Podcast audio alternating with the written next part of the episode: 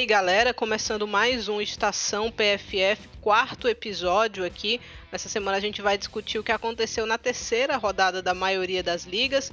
Alguns campeonatos já vão tomando forma, os líderes já vão aparecendo, ali tem tropeço importante na França. Então, mais uma semana bastante interessante, né, Amanda? Olá, seja bem-vinda. Fala, Thaís. Prazer novamente falar aqui com você, dar bom dia, boa tarde, boa noite para quem está nos ouvindo. E isso aí, né? As ligas estão começando a engrenar, algumas equipes já criando uma casca, dando uma vantagenzinha e outras tropeçando. Então, bora papear sobre isso.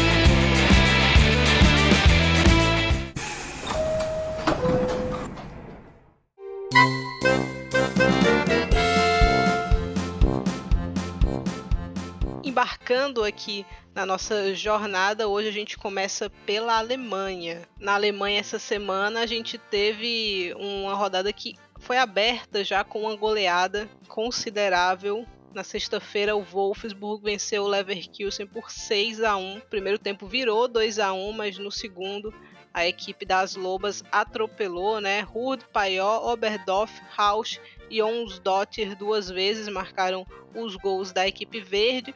Jill Bidens, que a gente já tinha falado dela aqui no episódio passado, descontou de pênalti um jogo que o Wolfsburg sufocou o Leverkusen, né, Amanda? Exato. É, é um Wolfsburg que começou essa temporada de forma muito intensa. Sem a bola, a equipe morde bastante e o jogo todo. Isso tem me impressionado, né? Até por ser início de temporada mesmo, mas a equipe já começou ligada nesse ponto. E é algo que a gente sabe, né, de temporadas passadas, principalmente a última, que é uma arma muito forte desse Wolfsburg, né, Thaís? Uma equipe muito intensa que tem ótimas jogadoras na sua linha de frente que fazem essa pressão inicial, que causam ali erros das adversárias já no campo de ataque. E é um Wolfsburg que sabe jogar muito bem dessa forma. Então, é, forçou alguns erros do, do Bayer Leverkusen e conseguiu capitalizar em cima dele. E, e, foi um segundo tempo, assim, arrasador. A partir do momento que a Sven Jonsdottir entra ali, ela, ela consegue, em papo de 3, 4 minutos, colocar três gols.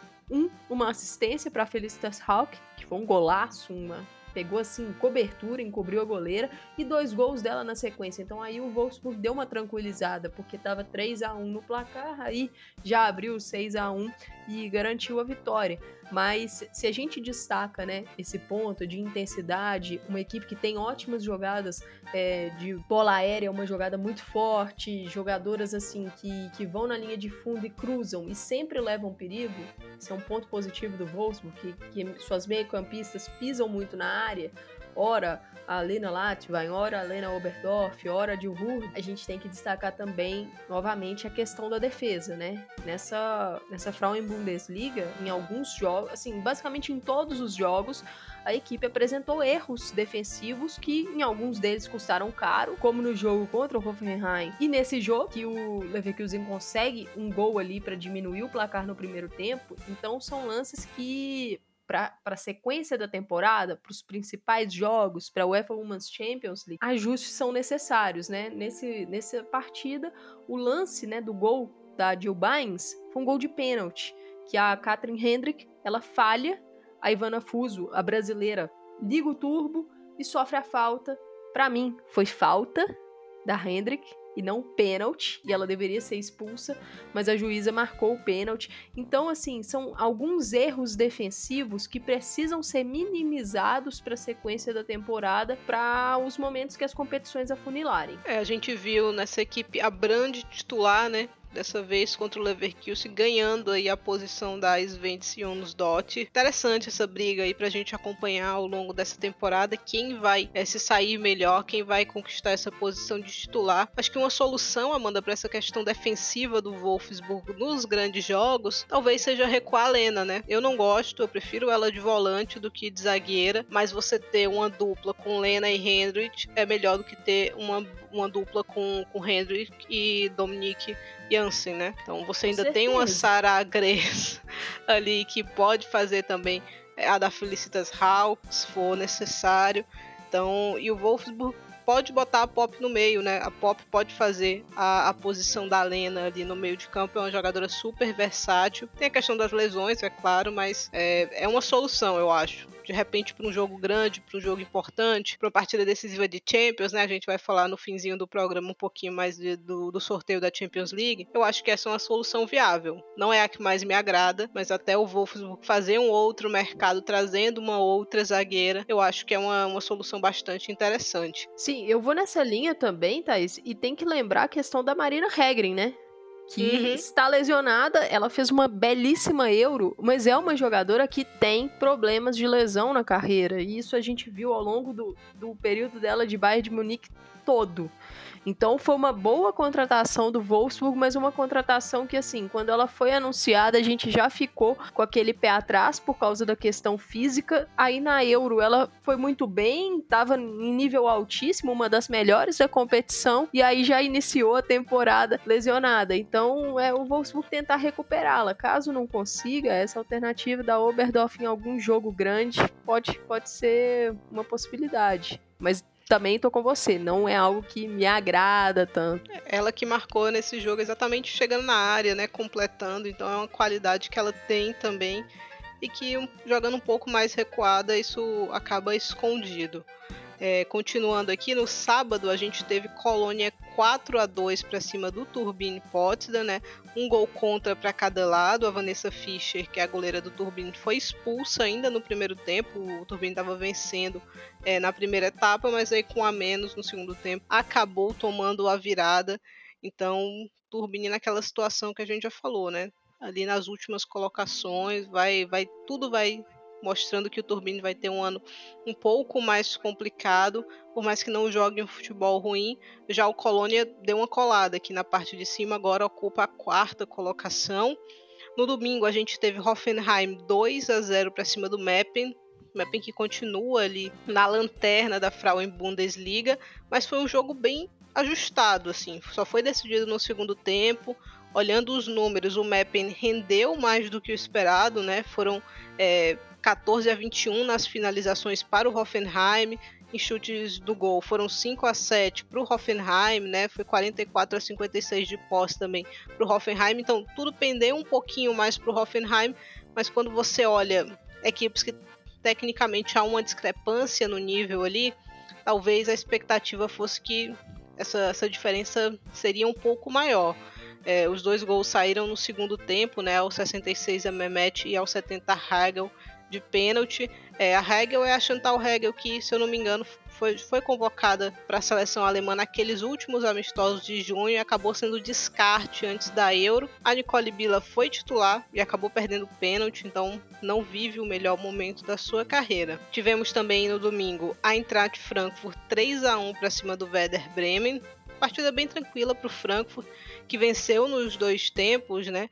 Mais um gol da Prasnikar. A Naomi Reutler completaram o placar, a Nina Luber descontou para o Werder Bremen. Ainda no domingo também, Freiburg 5 a 2 para cima do Essen. Primeiro tempo já terminou 5 a 0, então não tem muito o que falar desse jogo. Svenja Fomli a jovem promessa suíça abriu o placar, Janina Minge fez um hat-trick em 19 minutos e a Cora Zikai fechou o placar ainda no primeiro tempo. Na segunda etapa, o Essen ainda deu uma leve reagida, mas não tinha a menor condição de tirar cinco gols de vantagem. E fechando o domingo, Bayern de Munique 4 a 0 para cima do Duisburg. É um jogo tranquilo para o Bayern de Munique, né? A Linda Dalma marcou duas vezes no primeiro tempo e a Lea Schurle marcou duas vezes no segundo. A Linda Dalma que vive uma fase maravilhosa, assim como também Sidney Loma, um Bayern que explorou muito as costas da defesa da equipe do Duisburg. Então a data FIFA se aproximou, bastante gente começou a mostrar muito serviço aí, que é para dar dor de cabeça para MVT, né, Amanda? Com certeza, e é um Bayern que tem um meio-campo muito recheado. A gente já tocou nesse ponto aqui e basicamente todas estão ali em bom momento, então é meio que uma vai puxando a outra, né? A Dalman tá vivendo realmente uma fase excelente, tá conseguindo cravar seus golzinhos, dar as assistências, então isso é muito importante para essa esse funcionamento do sistema ofensivo, para dar essa consistência maior pro Bayern, né? Que no início da Mas ali no início da temporada a gente falava, tá faltando um pouquinho de, de consistência na partida. Eu acho que cada jogo que passa, o Bayern vai conseguindo ganhar um pouquinho mais. E isso faz parte desse início, né, de temporada, essa evolução da equipe que também tá sob novo comando. Então, é, essa parte de adaptação faz parte. É, você destacou a Loma, eu também destaco aqui a Sara Zadrazil, que ela deu uma assistência, o lance do, do primeiro gol da Dalma foi, foi um, lance muito interessante, porque foi um, um belíssimo passe da Zadrazil e é uma jogada que mostra como essa equipe, ela tem um entrosamento que já vem de algum tempo, né? Porque a Linda Dalma, ela pede o passe, ela mostra onde ela quer. E a Zadrazil dá ali na medida é, essa bola. Então foi, foi uma jogadaça. E eu também queria destacar uma jovem jogadora, a Francisca, não sei se é assim que pronuncia, Cat. Ela entrou na segunda etapa, 17 anos, e ela deu assistência para o primeiro gol da Lea Schuller. E foi assim, um passe que ela tirou da cartola. Então é mais um nome dessa equipe do Bayern para a gente ficar de olho. É uma jogadora muito jovem que, que deve ter alguns minutos aí nessa temporada, né? Nessas partidas da Frauen Bundesliga. Então mais um, um jovem talento alemão para a gente ficar de olho. Falando em talento alemão, queria destacar a goleira do Duisburg, porque apesar dos quatro gols que ela sofreu, é, eu acho que ela fez uma partida ali com algumas defesas bem importantes. A Ena Mamutovic, ela tem 18 anos só e, e ela foi assim: a, a, se a Saki Kumagai não saiu com um gol dessa partida, foi por causa da Mamutovic. É impressionante. Ela fez ali umas três defesas, basicamente cara a cara com a Kumagai em jogadas de bola aérea. E, e ela já tinha feito uma partida muito boa contra o Bayern Leverkusen, que eu lembro, isso foi na estreia da Frauen Bundesliga. Ela já tinha feito um grande jogo. É, naquela oportunidade, o Duisburg perdeu por 1 a 0 mas é, vale destacar a jovem goleira. Vale destacar, e olhando aqui para a tabela, né, o Wolfsburg é líder da Frauen Bundesliga, 9 pontos, 100% de aproveitamento, né?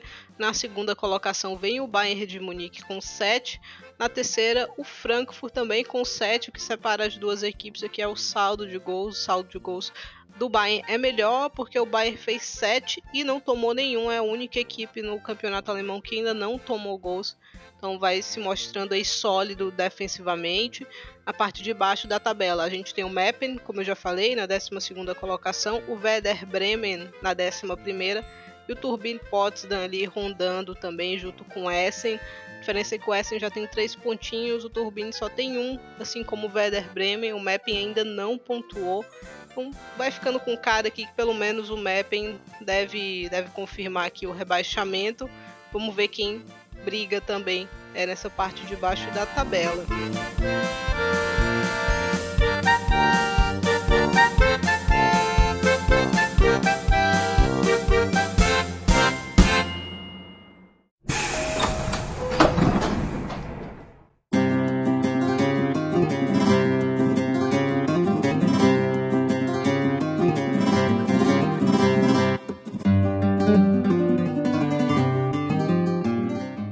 Indo agora para a Espanha, a gente teve um final de semana aí interessante, algumas goleadas no sábado. A gente teve Granadilha Tenerife 2 a 1 para cima do Betis. O Betis vai ficando numa situação um pouco mais difícil também. Tivemos o primeiro gol da Gisela Robledo pelo Granadilha, né? Ela abriu o placar, depois a Rinsola Babagid empatou e a Raquel Penha botou o Tenerife na frente com um gol de pênalti. É, o Betis está ali mais para baixo da tabela e é uma equipe que eu acho que não se reforçou tanto, mas também não era para estar tá tão ali embaixo, está na 13 terceira colocação, só tem um pontinho, então o ano vai começando difícil para a equipe do Real Betis. Ainda no sábado a gente teve Vila Real 4 a 0 para cima do Alavés, Sheila Guijarro é, marcou duas vezes, né? Ela abriu o placar, marcou no, na segunda etapa também. Se esse jogo tivesse sido 4 a 3 4 a 2 talvez o placar fosse mais justo. O Villarreal, obviamente, acertou mais vezes o gol, porém o Alavés botou bola na, na trave, deu trabalho, acabou parando na goleira em algumas ocasiões, então ter saído sem um golzinho aqui é um resultado um pouco cruel. O Alavés é outro dessas equipes que está tendo uma, um começo de Liga F, né? Agora difícil, não pontuou ainda, é o, o lanterna, três jogos, nenhum ponto.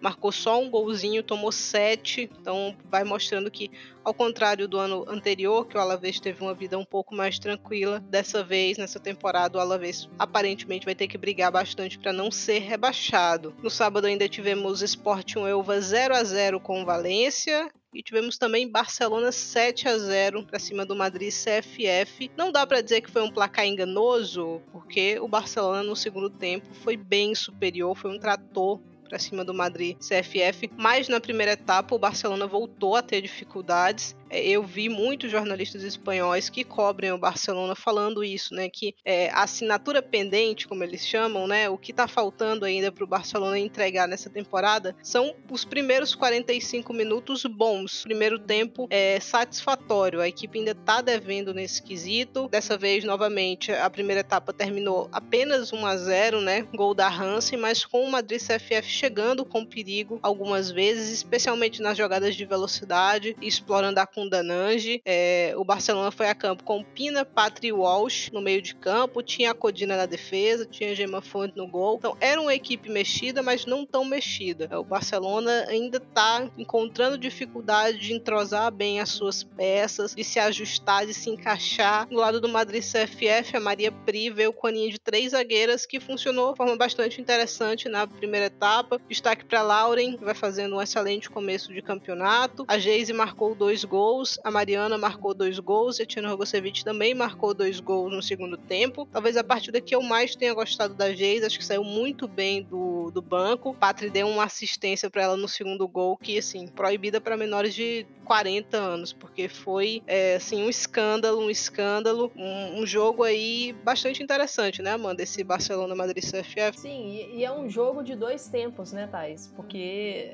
é o primeiro tempo, como você falou, a dificuldade ainda de deslanchar nessa primeira etapa. E no segundo tempo, a partir do momento que os gols vão saindo, a equipe vai ficando mais leve e, logicamente, os espaços vão aparecendo mais, a porteira abre. Mas é um Barcelona nesse início de temporada que acho que tá faltando realmente esse equilíbrio, porque tem uma base, mas tem peças novas que ainda precisam assimilar alguns conceitos da equipe, que ainda precisam é, apurar o entrosamento com as outras peças, e isso vem com o tempo. Então eu, eu acho natural essa, essa dificuldade ainda. Mas a partir do, vamos dizer assim, a partir das, da próxima semana, das duas próximas semanas, com o começo da UEFA Women's Champions League, calendário fica mais cheio. E a parte de, de confronto aumenta o nível, né? Então é aí é o momento que o Barcelona realmente vai ter que mostrar que consegue fazer 90 minutos equilibrados, né? Essa questão do primeiro tempo, que consegue alongar as partidas. Então é aguardar isso. Você destacou a assistência da Pátria, olha, aquilo ali é que é isso? O que o passe que ela achou para Geise e a finalização da Geise no lance também foi excelente, mas o passe da Pátria é uma loucura. Quem não viu, assista aí os gols dessa partida, porque pelo amor de Deus. E um destaque seu da Lauren, né, Thais? Queria queria apontar aqui o Thiago Ferreira do Planeta Futebol Feminino, nosso companheiro lá ele está fazendo alguns é, estudos aí, né, de começo de, de jogadoras por posição da temporada, e ele fez um post lá no Twitter com números, assim, um gráfico, né, de zagueiras no início dessa temporada 2022-2023 e a Lauren se destaca bastante entre as zagueiras das principais equipes europeias. Ela tem ali quase 80% em duelos aéreos ganhos e pouco mais de 75% em duelos defensivos ganhos. Então ela tá ali, por exemplo, superior a Millie Bright, por exemplo, tá no mesmo patamar de Alex Greenwood, muito parecida com Linda Sembra, da Amanda Ilested. Então é, é uma temporada muito promissora da Lauren aí no Madrid CFF e de uma ela já tá um pouco mais adaptada, né, Thais? Ela que chega no início da temporada passada lá no Madrid, então agora, com um pouco mais de experiência, um pouco mais de adaptação aí na liga, o futebol dela e também esse Madrid um pouco mais organizado, né, pela Maria Pri, o futebol dela passa a se destacar mais. Ah, com certeza. E a expectativa é que continue crescendo, né? Para que a gente possa ver aí a Lauren, quem sabe, numa equipe mais badalada no futuro próximo, né? Acho que é uma jogadora que tem essa capacidade é, e uma posição carente, né? A gente vê uma necessidade de zagueiras aí pelo futebol feminino mundial, então acho que ela vai ser uma peça bastante valorizada se continuar assim. É, no domingo, a gente teve um dos jogos mais interessantes desse campeonato espanhol, né? Levante e Atlético de Madrid. 2 a 1 para o Levante, vitória importantíssima é, para a equipe granota. Não foi um jogo com domínio claro por um time, pelo menos em boa parte dele, mas o Atlético demorou muito a conseguir criar problemas para o Levante. Nesse aspecto, foi uma partida até relativamente tranquila para a equipe de Valência. É, as granotas abriram o placar ainda no primeiro tempo com a bela jogada da Mayra Ramírez, puxou para o fundo, cruzou para dentro e a Menaio acabou desviando para dentro do próprio gol. A colombiana começou muito bem essa temporada pelo Levante, é uma das artilheiras do campeonato. Se esse gol for creditado a ela, serão três gols em três partidas, excelentes números. Se não for, a participação vai continuar sendo muito boa, mas ela não vai estar ali é, na briga pelas artilheiras. A Andonova ampliou o placar para o Levante no segundo tempo. A Status Cova diminuiu para o Atlético aos 44 da segunda etapa, mas já era muito tarde.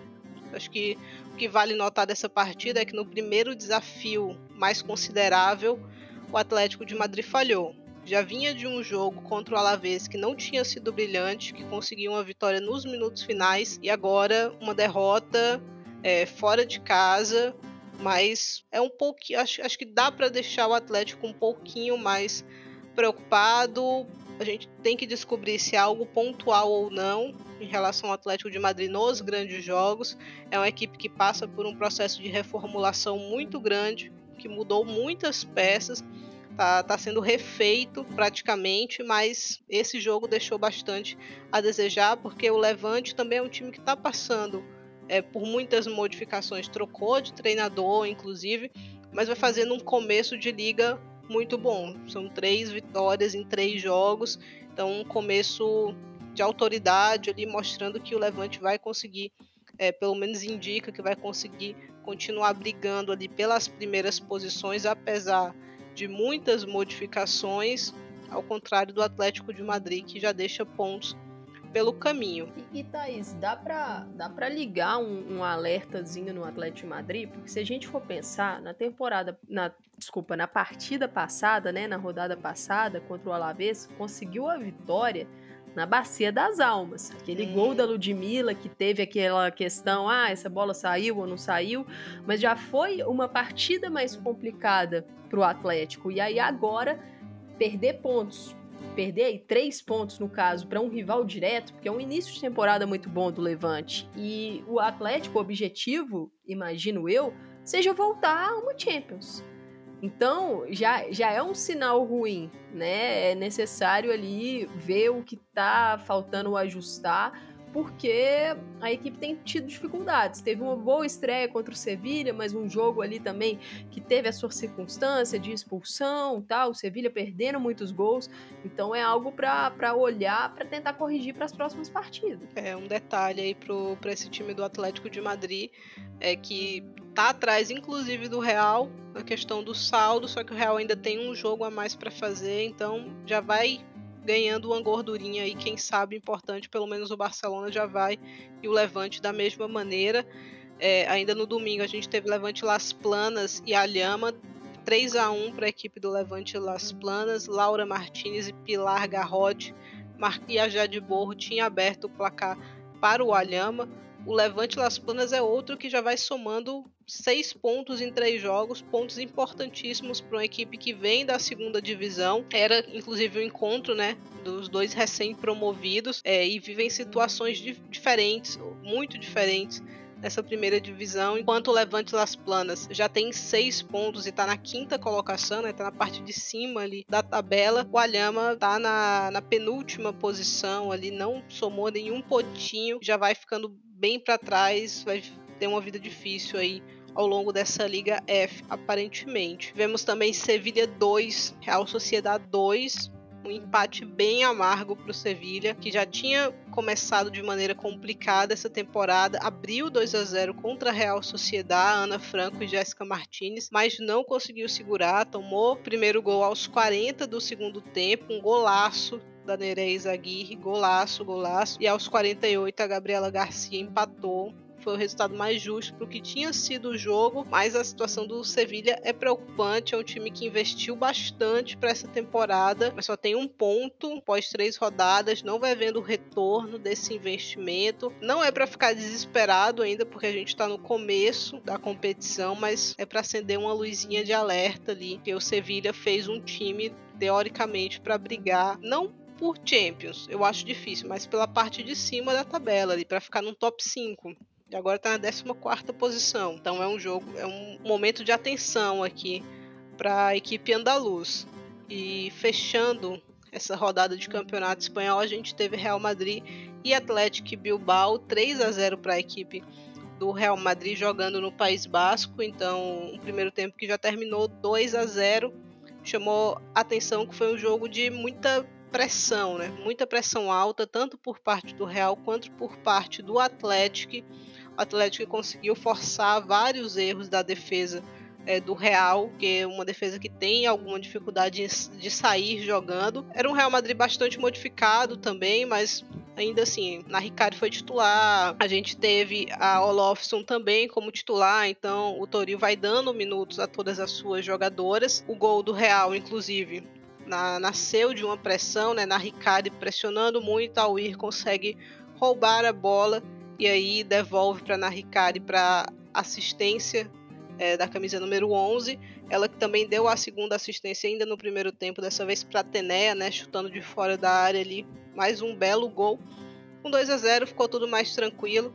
E aí, na segunda etapa, a própria UIR completou o placar já nos acréscimos 3 a 0 É o que vai tendo um começo de temporada bastante interessante. Não vai deixando escapar pontos até o momento, né? Vai se mantendo na briga ali. Eu acho que o detalhe é tentar acompanhar um pouquinho o Barcelona no, no saldo de gols porque isso pode ser um critério determinante mais lá na frente. sei que é difícil, que o Real tem um jogo a menos, mas o Barcelona já começa a abrir muito, né? Já começa a abrir sete gols de, de vantagem para o Real, né? O Real tem cinco, o Barcelona tem 12.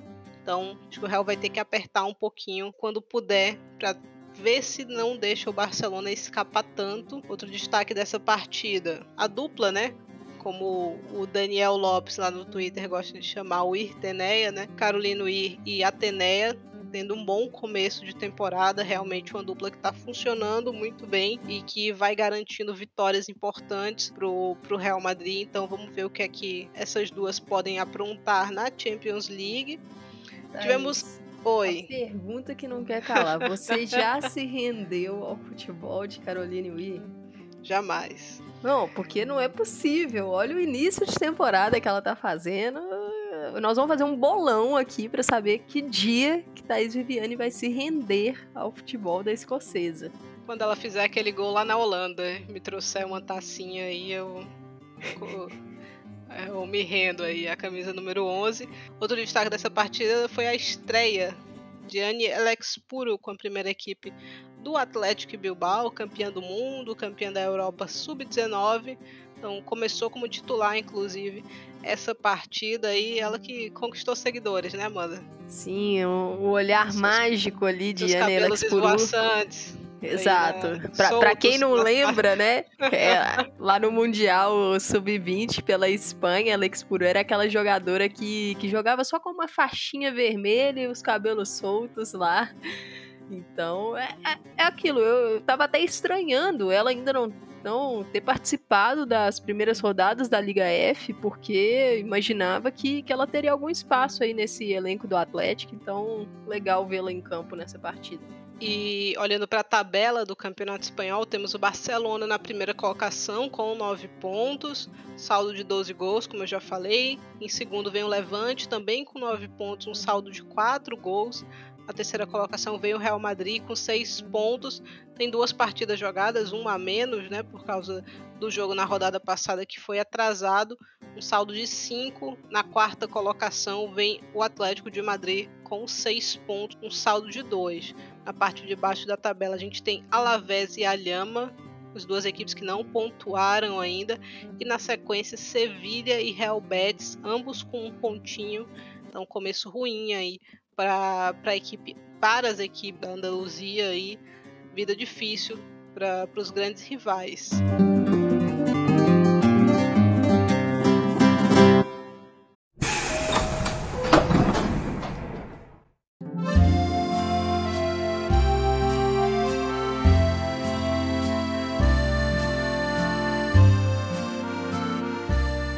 Partindo para a França, tivemos aí um campeonato, uma rodada de campeonato francês que começou na sexta-feira com um empate entre duas equipes é, importantes, né? Montpellier e Bordeaux empataram em 0 a 0.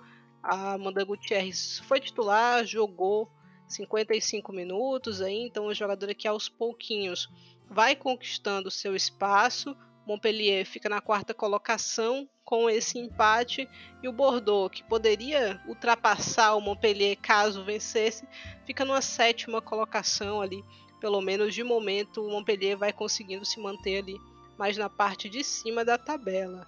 No sábado, a gente teve Lyon 2 a 0 para cima do Rodé, gols de Delphine Cascarino e Eugénie Le Sommer. O Lyon que tá tendo alguns problemas de lesão, né, Amanda? Hoje soltou uma nota falando, mas não falando da Ada, né? Que ela tá lesionada e que o Lyon vai investigar um pouco mais o que ela tem, mas que deve ficar ausente aí algumas semanas. Essa questão da Ada tá, tá muito estranha, né? Porque ela sofreu uma lesão na data FIFA passada, né, enquanto estava jogando pela Noruega e o lance não foi bonito e não foi divulgado nada sobre a lesão. Então ela ficou um tempo fora, um tempo que ela não estava na França, e aí chegou recentemente lá na França, a Sônia Bonpassor falou, né, que era o momento de, de dar aí um tempo para ela, e aí depois a, a, avaliar. E esse comunicado do Lyon, para mim, ele tá naquele sentido de nós estamos respeitando a atleta, né? Então, tratando com todo cuidado, porque a gente sabe o histórico de lesões graves da Ada. Então, assim, não dá para saber se foi uma lesão grave, leve, mas imagino que leve não seja, porque já tem um mês e o Lyon falou que ela não volta nas próximas semanas mas estão tratando o caso aí com, com todo cuidado e, e realmente tem que ser feito porque tem que pensar no, no bem-estar da jogadora agora. Mas é um problema para a equipe porque agora vai começar a sequência mais dura de jogos. O Lyon, a gente vai falar mais para frente do grupo da Champions, mas caiu num grupo que não é uma baba, vão ter ali confrontos complicados. Então, Sônia Bom Pastor ainda tentando achar esse equilíbrio da equipe, né? E além dessa questão da, da Ada, tem a parte da defesa também. Porque trouxe ali a Vanessa Gilles para substituir a Emboque, que teve a grave lesão, e a Gilles já chegou lesionada. O Lyon já sabia que ela estava lesionada e aparentemente ela só vai estar disponível para treino ali em meados de novembro. Então, é, acaba sendo um cobertor curto, um quebra-cabeças que a Sônia Bom Pastor vai tendo que resolver e torcendo para que ninguém se machuque mais, né, Thais? Porque agora com essa sequência maior de jogos, data FIFA, tudo isso envolvido, é, as coisas vão ficar mais pesadas. As coisas vão ficar bem mais pesadas. A gente teve também o Paris FC vencendo o Dijon por 2 a 0. É, detalhe aí pro gol da Celina Ossini, né? 20 anos, a gente, nós a vimos no, no sub-20 da França, né? Então marcando um gol importante e a Tinei de pênalti completou o placar. Fleury empatou em 1 a 0 com o Soyo. Bacheba Louis marcou de novo, abrindo o placar para o Fleury. Olhou nas haitianas e Peck Kaya deixou tudo igual. A gente teve também o Stade Ham vencendo o Guiangam por 3 a 0. Ramos resolveu tudo no primeiro tempo. Monique Ngok abriu o placar aos 30 minutos. Julie Pasquerro ampliou dois minutos depois. E Ketna Louis fechou o placar Olho nas Haitianas, parte 2, o Haiti com tudo, hein, Amanda? O Haiti com tudo e jogadoras que têm aproveitado muito bem a Liga Francesa para poder desenvolver. E, e, lembrando, né, que a seleção haitiana vai disputar a repescagem mundial lá em fevereiro, se não me engano, para a Copa do Mundo, né? Então ficar de olho nesse time que além dessas jogadoras que a Thaís citou, tem aí o Shido Mornay, tem a Mondesse, então é, é uma equipe que tem talentos que estão aí espalhados pelas equipes francesas. E no domingo a gente teve a surpresa da rodada, né? Le Havre 2, PSG 2. PSG abriu 2 a 0, né? Gianni marcou o primeiro, o Ramona Bachmann marcou o segundo, mas aí o PSG deu uma vacilada, tomou o empate, o gol do empate, inclusive o 2 a 2 foi um golaço, um golaço. Então o PSG vai se metendo numa situação extremamente complicada, porque já não está mais empatado em pontos com o Lyon, como estava antes, e agora a gente tem uma atualização de mais lesões ainda para cima da equipe de Paris. Então já tinha perdido a do deck na rodada passada. Agora, de Almeida e Cachauí também foram cortadas da seleção francesa, não é, Amanda? Exato. Tá, tá complicado pro PSG porque é, é um elenco que já não é profundo e assim, isso é algo que é um erro tremendo da equipe, porque em temporadas passadas a gente já falava, o PSG tem um 11 muito bom, mas falta profundidade no banco. Para essa temporada, a equipe perdeu peças-chave do seu 11, ou porque foram negociadas, ou porque lesionaram, como a Catotô, né? E não trouxe ali substitutas à altura já para o 11 e não recheou o elenco. Então agora, nesse início de temporada, lesões pipocando, a gente começa a ver os problemas, né? É, a parte do ataque, para mim, eu não consigo entender a contratação da islandesa Torvalds Dottir, porque que precisando marcar gol, ela não ganha minutos, ela não entra. Então, por que foi contratada? É, na defesa, trouxe a Georgieva, mas falta qualidade. Você tem que colocar uma Estelle Cascarino como titular na lateral esquerda. O lance do segundo gol, a falha inicial é dela, é uma falha boba, é uma falha de domínio assim. E aí depois a sequência, a passividade da equipe, vendo o Le Havre tocando a bola, marcando com os olhos. O chute foi um golaço, um golaço, mas a Burradi nem demonstrou reação. Eu até acho que ela não chegaria, o chute foi realmente muito bom, mas ela fez um golpe de vista lá tal. Então, acho que, que tá precisando dar uma acordada. É um início aí que algumas partidas teve goleada, mas na Champions passou dificuldades contra o Hecken. Então, ficar de olho. Você tem ali uma Grace Guilherme que começou bem a temporada, aí nesse, nessa partida do francês ela já foi reserva ali, precisou entrar no jogo.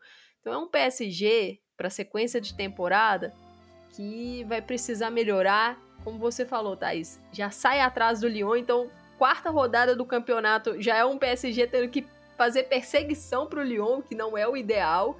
Né? E além dessas jogadoras cortadas da seleção francesa, Elis de Almeida e a Sakina Kachaoui, a Ashley Lawrence também foi cortada da seleção canadense. Então, olha só o problema para o PSG.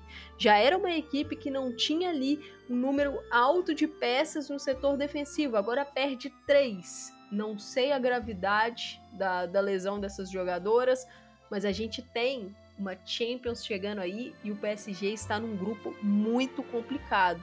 Então, é abrir o olho. Tem fundo do poço que chegue, né? O suficiente pro PSG, porque quando pensa que, pô, não dá para piorar, pega um grupo super difícil na Champions. Então, tá perigoso. Esse começo de temporada do PSG, acho que a palavra é essa, tá perigoso e é da pior maneira possível para a equipe francesa.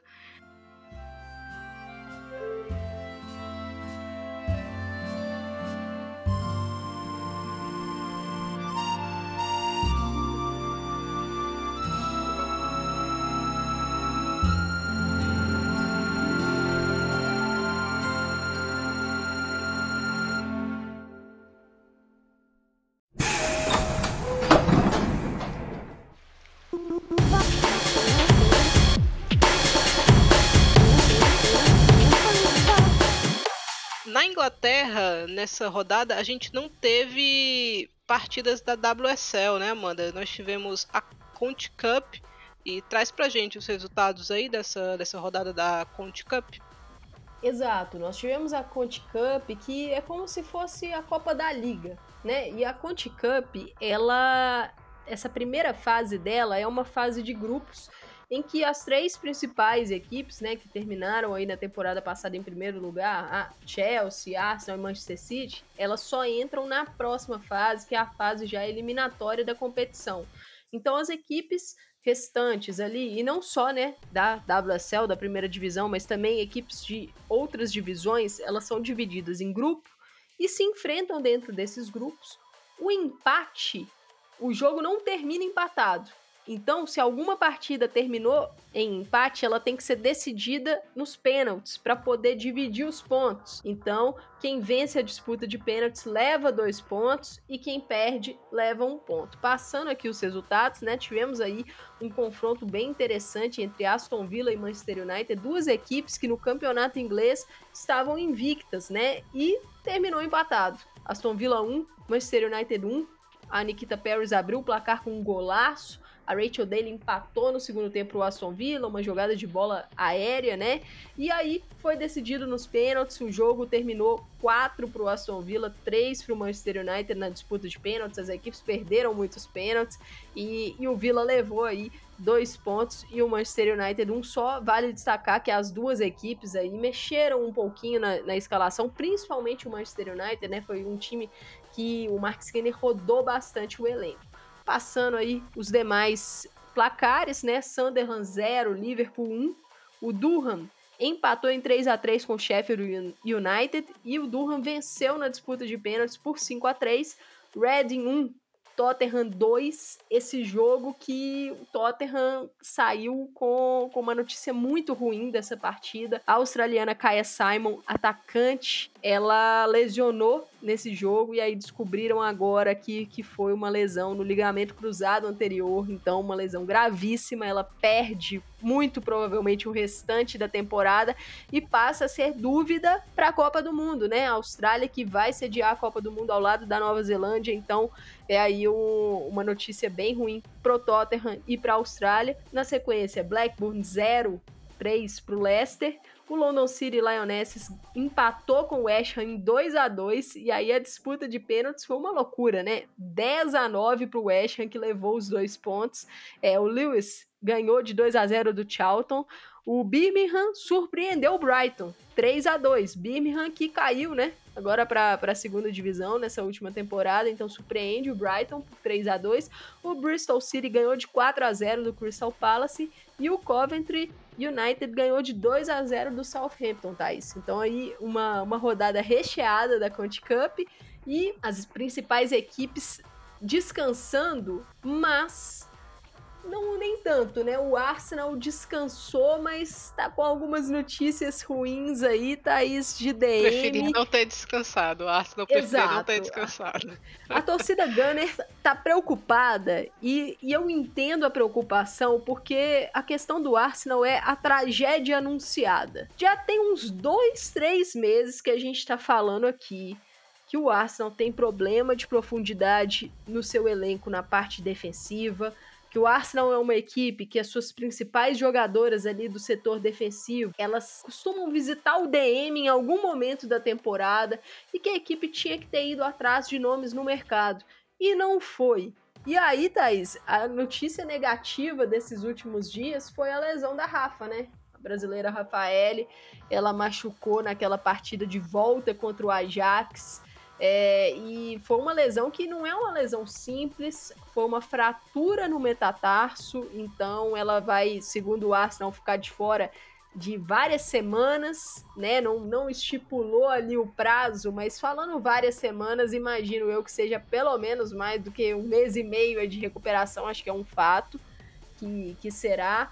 E, e assim, já era um problema muito grande, porque restariam apenas a Lia Williamson, a Lotte Woman, que é uma boa reserva, mas aí vem o problema. Jen Beat era outra opção, E aí, além da beat, o time passaria a ter que improvisar alguma jogadora caso necessário, e já seria uma perda muito grande, porque a Rafa é uma zagueira canhota que dá uma qualidade ali no lado esquerdo na saída de bola, dá uma segurança, ela dá solidez ao setor. Só que é aquilo, Thais, a notícia é ruim, ela pode piorar. E hoje, né, estamos gravando aí esse podcast no dia 4 do 10. A Lia Williamson, que estava reunida com a seleção inglesa, ela teve uma lesão no treino. Foi cortada da data FIFA voltou lá para o Arsenal. Ninguém sabe exatamente qual lesão é essa, mas alguns repórteres ingleses que estavam lá acompanhando os treinamentos falaram que viram a Lia saindo de muletas e com uma botinha no tornozelo esquerdo. Então, Thaís, o Arsenal vai ter problemas aí, com certeza, para essas próximas semanas. E Champions chegando, grupo complicado. E aí? Champions batendo a porta, né, aí do Arsenal. É, as Gunners, assim, tragédia anunciada, né? Assim, isso antes da temporada do Arsenal começar, a gente já falava que a equipe não fez o mercado que deveria ter feito e que ia sofrer com isso ao longo da temporada se alguma das suas defensoras se machucassem. Não, não machucou só uma, machucaram as duas. Infelizmente a Rafa, a Rafa tinha tido um começo difícil. Os dois, três primeiros jogos dela não tinham sido bons ali, mas na partida contra o Tottenham ela já tinha melhorado de forma mais interessante aí no jogo contra o Ajax. Ela voltou também a subir um pouco mais o nível, então estava se encaminhando já para a gente ver é, a Rafa no, no, nível que a gente conhece, e aí ela se machuca com certa gravidade, né? Algumas semanas fora, acho que em outubro a gente já não deve ver a Rafa atuando pelo Arsenal em novembro, talvez, né? Tem uma pausa de data FIFA ali para trabalhar, então a gente não tem noção de estimativa de quanto tempo para ela ficar fora, mas lesão no metatarso, né, que é o, o que ela tem, fratura no metatarso, se eu não me engano, seis a oito semanas, né, assim, segundo o Dr. Google. Então é um tempo considerável de temporada fora, um mês e meio a dois. Então o Arsenal está numa situação muito difícil, especialmente na Champions, né? No campeonato inglês também, mas na Champions são menos jogos, né? Você tem menos espaço para errar e um grupo complicado, como você falou. Então, sim, difícil. Arsenal e PSG aí estão em situações complicadas, mas os dois foram buscar essas situações aí.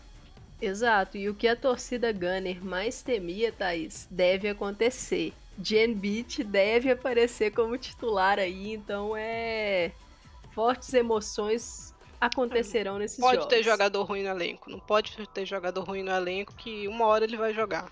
Ela vai jogar no caso, né? Então, Vamos ver aí, Arsenal, o que é que você vai fazer com essa sua temporada. Nós tivemos também nessa semana, né, na segunda-feira, o sorteio dos grupos da Champions League, né? Teremos uma fase de grupos muito interessante dois grupos aqui se destacam, né? Grupo A e Grupo C. No grupo A, a gente tem Chelsea, PSG, Real Madrid e Vlasnia. No grupo B, Wolfsburg, Slavia Praha, ST Polten e Roma.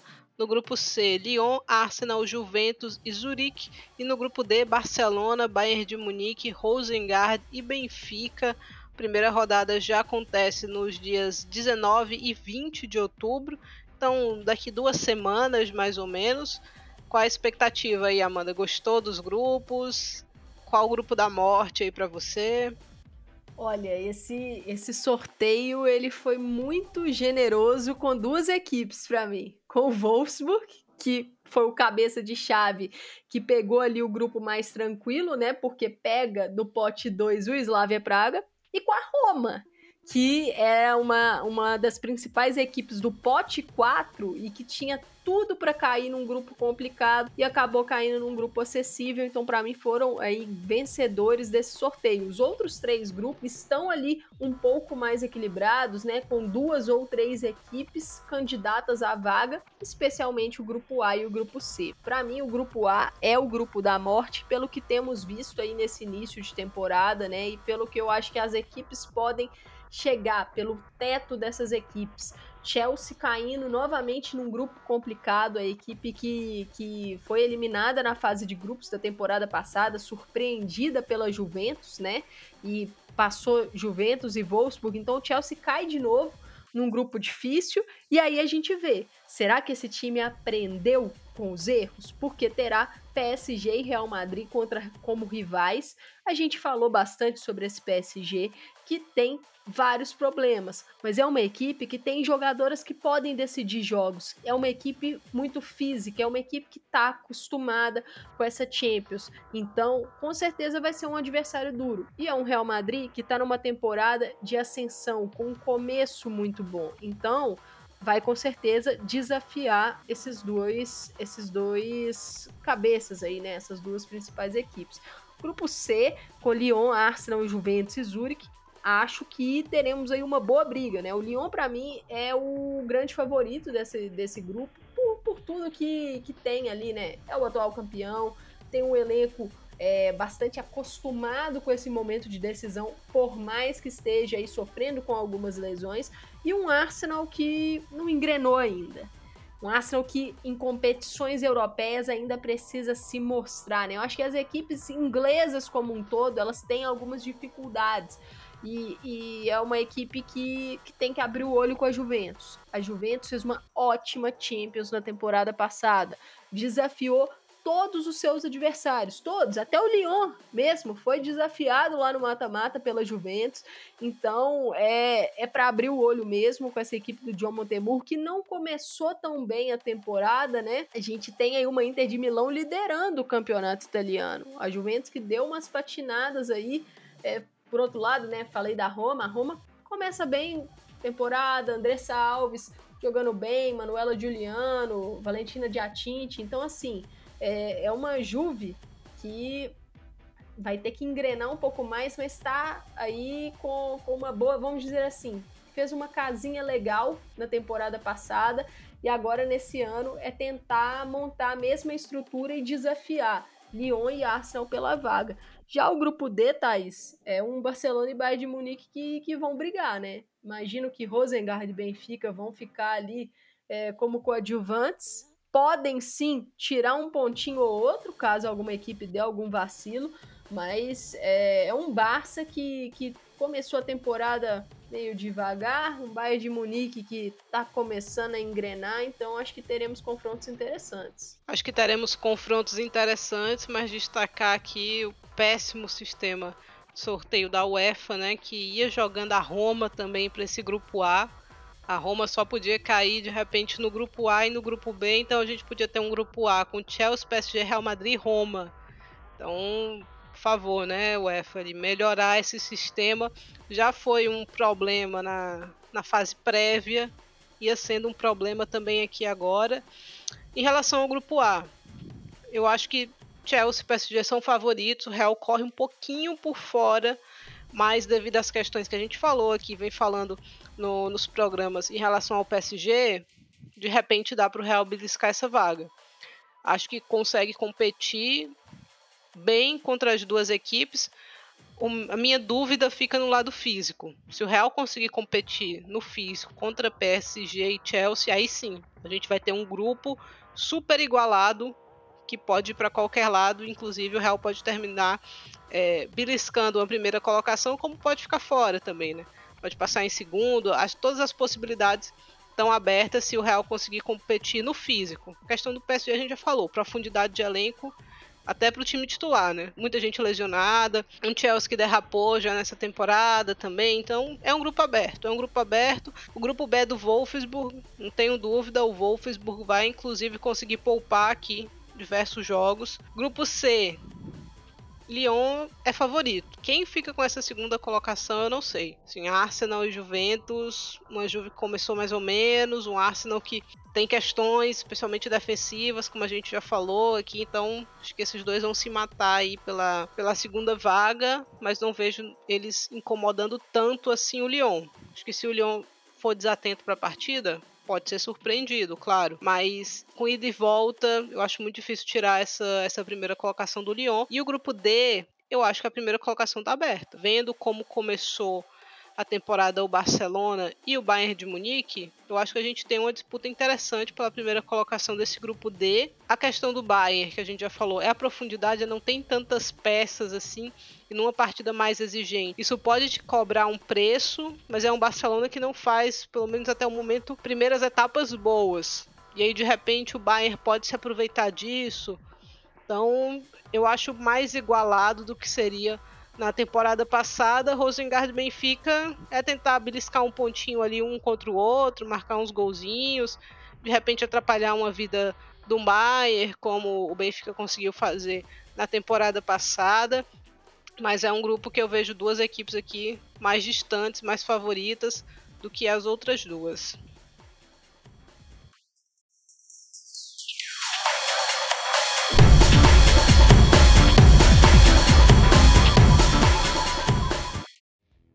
Acho que é isso. Fechamos aqui falando de Champions League, depois de é, passear pelas ligas europeias. Até a próxima semana. Um beijão. E é isso, né, Amanda? É isso, Thaís. Mais um passeio muito gostoso que a gente deu aqui pela Europa. Só lembrando, né? Teremos data. Já estamos no período de data FIFA, né? Então, amistosos e também a definição de vagas da repescagem europeia, né? Quem vai conquistar aí uma vaguinha direta para a Copa do Mundo, quem vai para a repescagem mundial. Então, teremos essas definições nos próximos dias. E aí, as ligas europeias voltam naquele fim de semana do dia 14, 15 e 16 de outubro para dar a sua sequência. Foi um prazer esse papo aqui com você, Thaís. Agradeço aí a todos que nos ouviram até aqui, né? E até a próxima. Tchau, tchau.